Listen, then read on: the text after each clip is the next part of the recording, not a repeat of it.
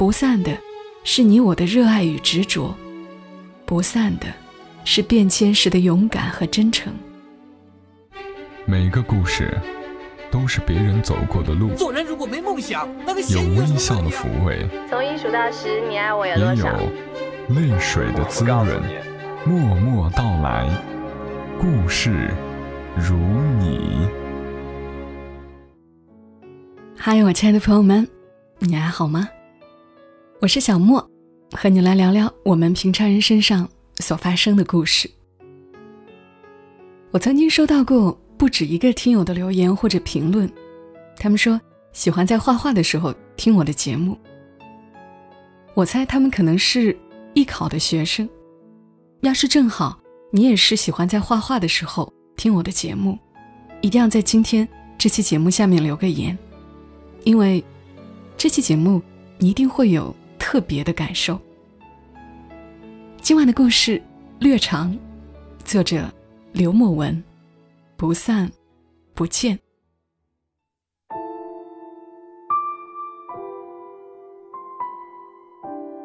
二月时，我在北京转机。到达那天，雾霾尽散，晴空万里。若是要能再下点雪，就会有隐约回到六七年前的感觉。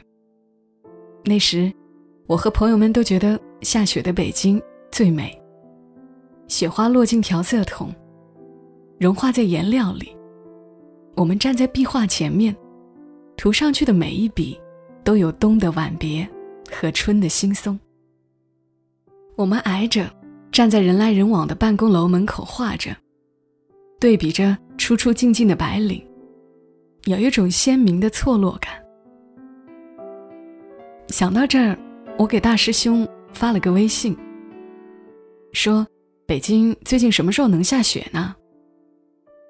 大师兄过了一会儿才回我，他没说下雪的事儿，反倒答非所问的说。前些日子，我见到老钱了。看到消息后，我惊了一小会儿，既不敢问，也不敢回，只能一个人坐在首都机场的麦当劳里，忍不住的伤心。好像要先回忆一遍从前的事儿，才能更好的接住大师兄的话。二零零八年。春节前夕，时下艺考将至，大画室的人四散参加各种考试，许多画室变作鸟兽散。我的画室也解散了。我急于奔命在各地以及各个学校之间，却也知晓自身的缺陷。四下寻着继续开放的画室，一个朋友。带我去见了一位非常低调的老师。画室开在望京的边上，紧挨着当时刚建好的地铁站。老师长得很胖，脾气很怪，挑选弟子也非常苛刻，并不是简简单单的交了钱就可以拜入山门。老师让我把画在地上摆开，先是素描。然后是速写，接着是色彩和油头。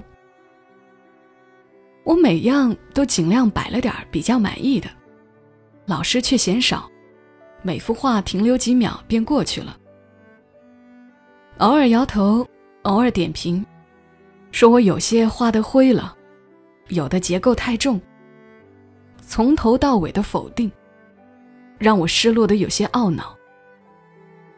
并不是因为受到批评，而是他说的几乎都对。艺术让十几岁的我有着虚伪且不落地的清高，总是骄傲的沉浸在不被理解的自我感动中。那年轻而骄傲的自尊心，并不允许我在一个未知的环境中被陌生人围观着，并接受批评。画的挺诚恳的。人群中，一句这样的评价，像洪流之中的独木，让我得以喘息。老师的对面，围观的学生中，划过来一个坐着轮椅的女人。她年纪和老师相仿，目光轻柔，黑直长发，肤色白得有些病态。因为这样一句称不上赞美的原厂话，我几乎有些感激她。就这样，老师收下了我，而后却单独交代，说若是艺考结果不尽如人意，对外不可说是他的学生。我当时心生不悦，却未敢表露。老师姓钱，当着他的面，我们都叫他钱大师；私底下，我们都叫他老钱。那天帮我们说话的。是我们的准师娘，老钱的女朋友，贝贝。确切的说，画室其实是贝贝开的，只不过因为他身体不太好，老钱才从一个游手好闲的艺术家的身份里退出来，干起误人子弟的买卖。我后来才知道，贝贝是尿毒症。那段时间，画室只要一放假，老钱。就推着贝贝去医院做透析。和老钱接触了一段时间后，发现他是天生的艺术家。他只能画画，做任何其他的事儿都是一种浪费。老钱和贝贝也是在画室里认识的，后来一起考上美院。贝贝念了版画，老钱选的雕塑。毕业后，他们一起租了两套对门的房子，一个在这边开画室，一个在那边搞创作，彼此照顾，却互不耽误。贝贝生病后，老钱从事过许多职业，给公园做石像，办艺术展览，为企业做庆典雕塑。总之，赚钱的事儿，他都干，一直也没有闲下来。而老钱却说，这是学习人民大众艺术的良好机会，有助于他从侧面攻克创作瓶颈。贝贝瞪了老钱一眼，说：“就你贫。”老钱确实特别贫。我听贝贝说，他们学画的时候，他根本看不上老钱。那会儿，老钱脱发不说，胖的。像是花家地卖烤串的，但老钱有事儿没事儿就黏着贝贝，看人家考哪个学校，他就跟着考哪个学校。他们一起去考北京电影学院的时候，老钱画得很慢，时间刚到，他交了卷儿就撒丫子的往外跑。刚到门口，就看见贝贝在马路边坐着哭。老钱问：“怎么了？”贝贝说：“这次他没画好，但他一直挺喜欢北京电影学院动画系的。”老钱拍了一下大腿说：“嘿，没事儿，不就是一个北京电影学院吗？中国传媒大学也有动画，很多学校都有，咱不去北京电影学院了。”这样的安慰一点效果也没有，贝贝还是继续哭。老钱就把声音压低，用不忿的语气说：“真的，这学校没什么可去的，老师都不懂艺术。我跟你说，下午考设计速写，不是让画一张电视镜头稿吗？A3 纸发下来，大家想了没一会儿就开始画。我四处看了一圈，发现都是横着构图，我觉得没意思，就把考纸竖起来画了。”老师一直盯着我看，我都没理他。最后交卷的时候，你猜那孙子怎么说？贝贝瞪着湿漉漉的眼睛看着老钱问：“怎么说？”老钱模仿着老师的口气说：“这位同学，你家电视竖着放吗？”贝贝突然破涕为笑。就这样，老钱。接过贝贝手中的画箱，他们避开熙攘的人群，手牵着手，悄悄地离开了北京电影学院。后来，他们就名正言顺地在一起了，再没有分开过。大四时，他们回了一次贝贝的老家——广西乡下写生。在那里，写生画了半年，毕业创作。回来毕业后，贝贝就开启了这个画室。起初的时候，画室没有名字，也只有五六个学生。但是贝贝教的很用心，偶尔老钱也过来客串。后来几个学生的家世成绩非常理想，情侣住对门的佳话也就这样传开了。从此，画室有了自己的名字——对门画室。我到对门画室的时候，整个画室加起来一共不到二十个学生。上课的时候人也不全，有的去考试了，有的翘课了。那时候我和大师兄最好，大师兄并不是老钱和贝贝的第一个学生，因为他年纪最大。所以大家都叫他大师兄。大师兄跟老钱和贝贝的时间最长，感情也最深。从他那儿，我们听说了不少趣事，比如贝贝不能出门写生后，老钱就把小区楼顶弄成了个室外工作室，贝贝总是坐在楼顶，对着不同方向的北京，不间断地画着。那时候，望京地铁站。周围一片荒凉。再走远一点工地林立，人烟稀少。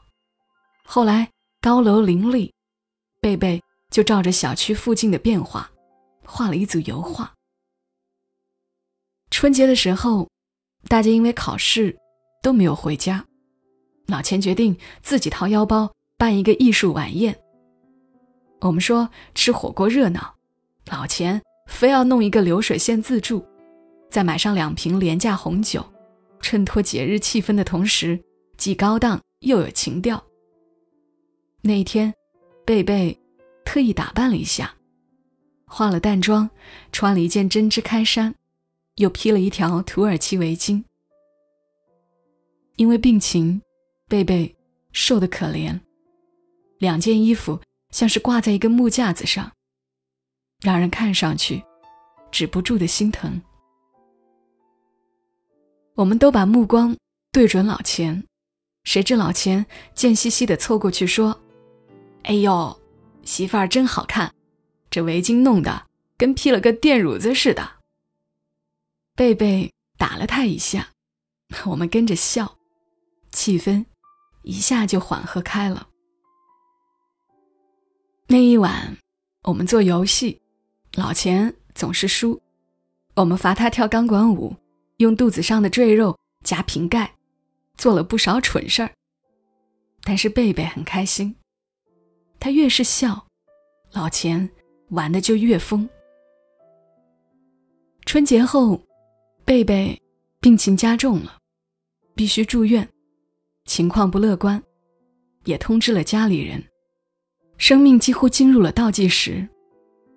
老钱就每天两头跑，每天风里来雪里去，奔波着不容易。老钱的同学偶尔来画室帮他一把，顺带着劝他把画室关了，钱不够，大家可以凑。这么折腾下去，老钱也得把身体折腾坏了。老钱说：“这画室不仅仅是来钱的路子，它更是贝贝的希望。”他每天心里都惦记着这个小屋子里的十几个学生。只要画室还在，贝贝就有个奔头，他就能活得有劲一点儿。老钱上课和别的老师不一样，除了传授我们考试的技巧，他还给我们讲一些其他的东西，关于现代艺术，关于审美。他像真正培养一群艺术家一样培养着我们，而非教一群只会应试的孩子。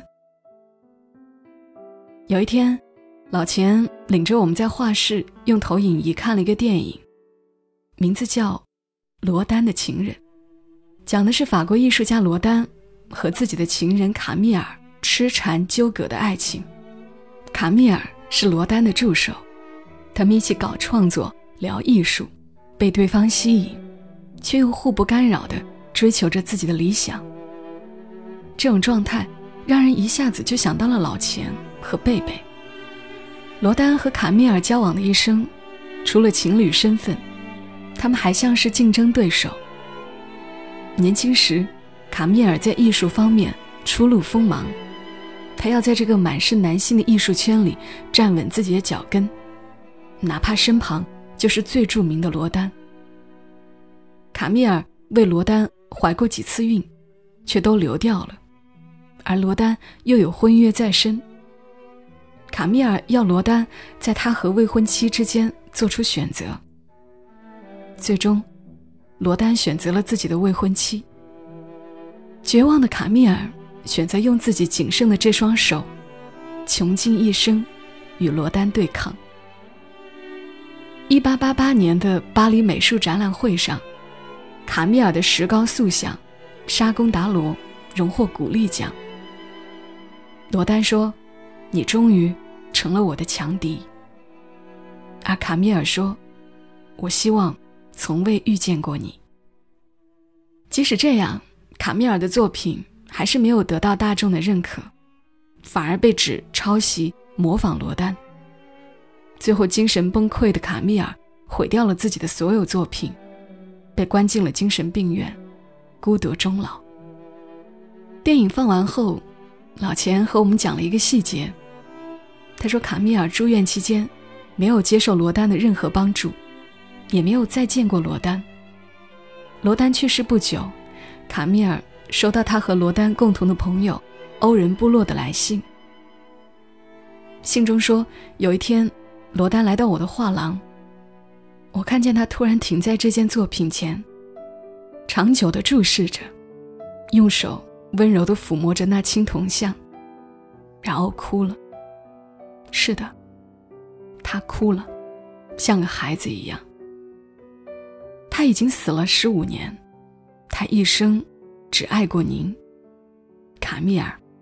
我现在可以说了。讲到这儿，老钱忽然也像个孩子一样的哭了。我从未见过一个男人有那样巨大的悲伤。他健壮的身体不断的抖动，卸下压在身上的情绪，痛鸣敲打着所有人的心。我当时难受极了。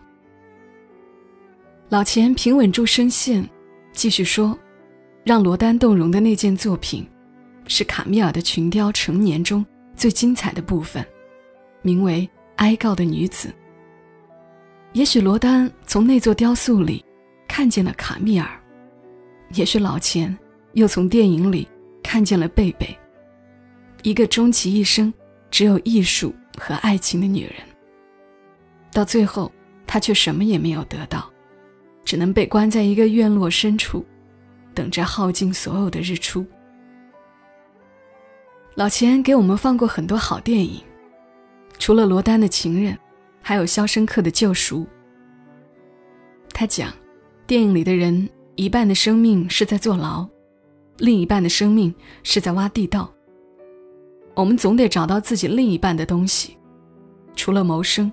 我们总要找一些自己能保持敬畏、去追求的东西。我们那时不懂什么是敬畏，只知道学习各种各样的技巧。那会儿，色彩考试特别流行调高级灰，好几种颜色掺和在一起，融出一种调色盘上没有的高级颜色。有时候，我自己调不好，问老钱：“高级灰到底是什么？”老钱逗着玩说：“你洗色盘的时候流出来的那个，就是高级灰。”其实他并不建议我们把太多精力放在这儿，而是希望我们能真正的理解颜色。有一次，我老是画不出自己想要的颜色和感觉，就用颜料一遍遍的盖住错误的地方，反复的修改，越画越糟。老钱夺过我手中的笔，重新拿了一张水粉纸递给我，让我重画。我不情愿，他把我案板上的画拿起来，用图钉帮我把新画纸装上，然后坐在我旁边，意味深长地说：“画一张画，起稿、调色，关系都很重要。如果一开始就没有打好基础，那么接下来就是一遍遍的修改与遮盖。等到颜色花了或底色反出来，会显得更难看。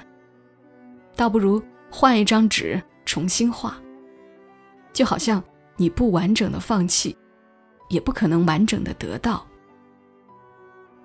老钱总是这样，他把技巧和道理埋在生活的每一个细节里，让人舒服的接受，也温柔的执行。就好像他真的做得到感同身受这回事。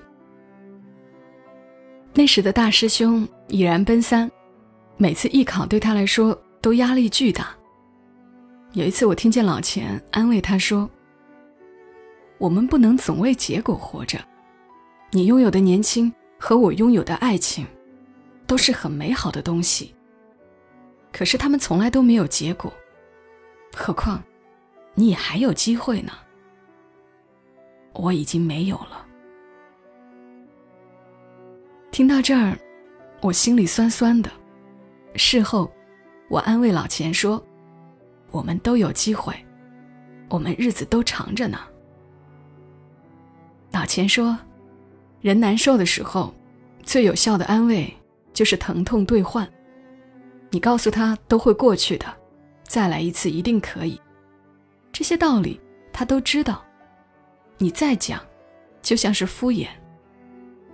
我只能用我的难受，来换取他的难受。”听到这儿，我却成了那个最难受的人。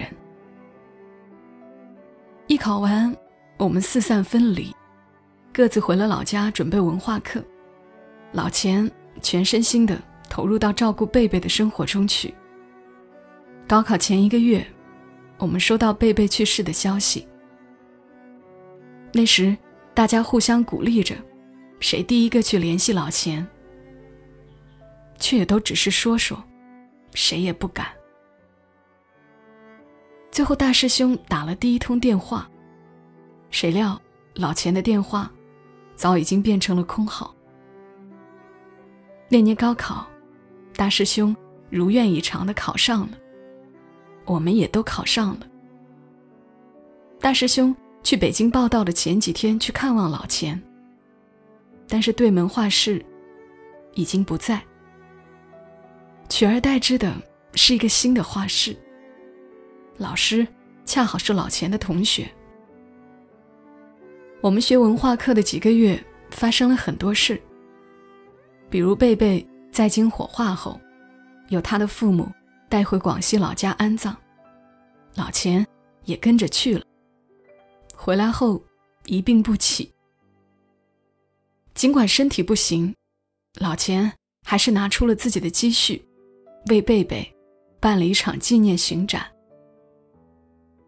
除了贝贝已经完成的作品，还有那组在顶楼未完成的油画。老钱为这组油画起了个名字，叫“不散”。不久以后，老钱散尽经营、身患重病的消息传回陕北老家。老钱的父母从陕北赶来，要拉着他回家治病相亲。老钱不肯，结果钱爸就把画室砸了，钱妈坐在小区里哭闹，引来一群围观的人。最后逼着老钱把画室转给了同学。失去画室的老钱站在门口，面对同学哭着说：“这是贝贝。”留给我的最后一样东西，我也还是没守住。后来有人听说老钱回家没多久，就又跑了出来，而且在五台山出家了，还发了老钱剃度的照片。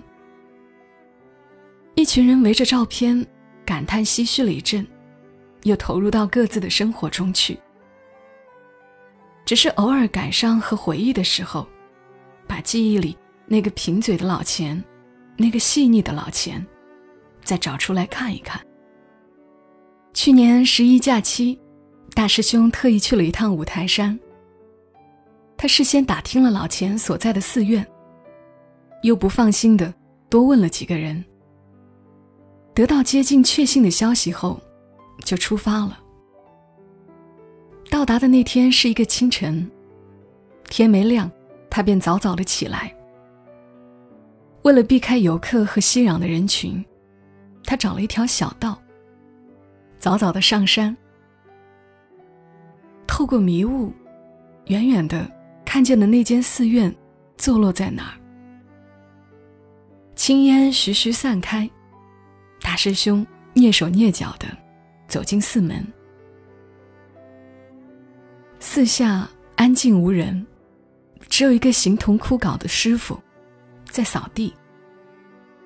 大师兄便上前去问：“师傅，我想找个人。”扫地师傅抬起空洞而又乌黑的眼睛回望过来，两个人四目相对的那一刹那。大师兄几乎全身都瘫软了下来。他坐在地上，嘴唇哆嗦着。怎么也想不到，那个身体每个部分都是圆形的胖子，那个肚子上的赘肉都能当平起子的老钱，竟能瘦到瘦骨嶙峋，状如行尸。大师兄坐在地上哭了好一会儿。才勉强站起来。后来，他们聊了什么，我也没再多问。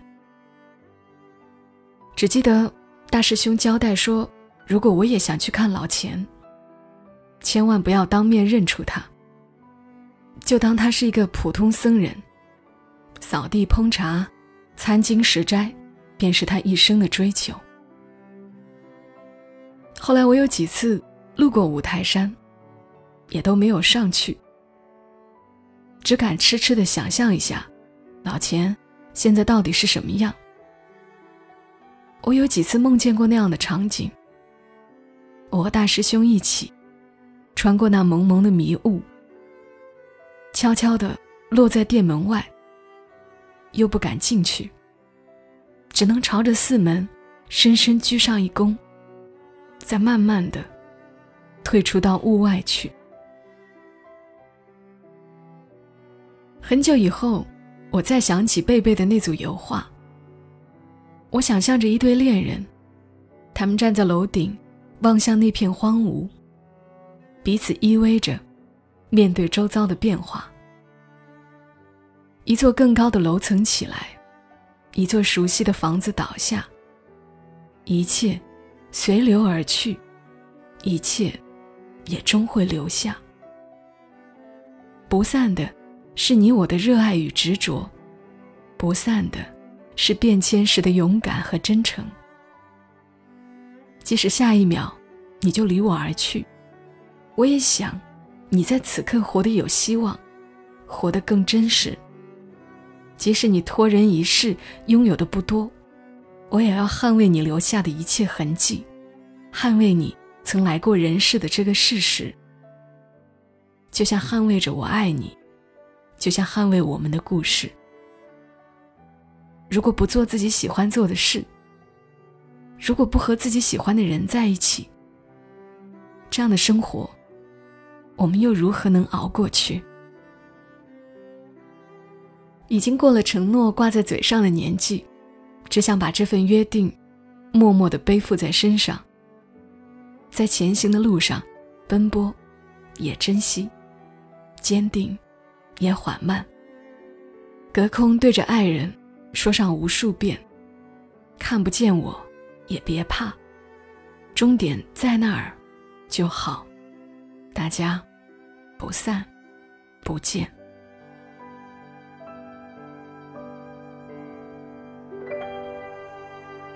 读刘墨文的这个故事时，我脑子里来回的闪着莫文蔚的《不散不见》那首歌。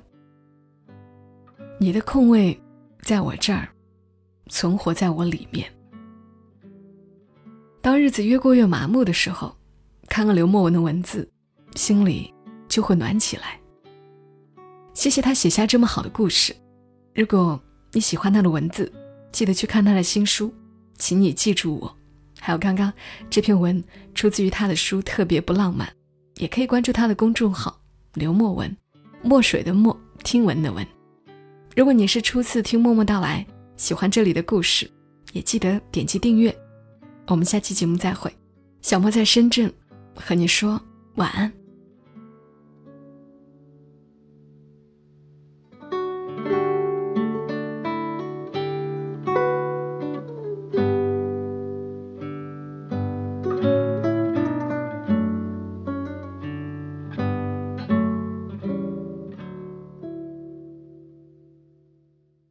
如果你喜欢这期节目，麻烦你帮忙转发到朋友圈，让更多的人听到。小莫在这儿，谢谢你。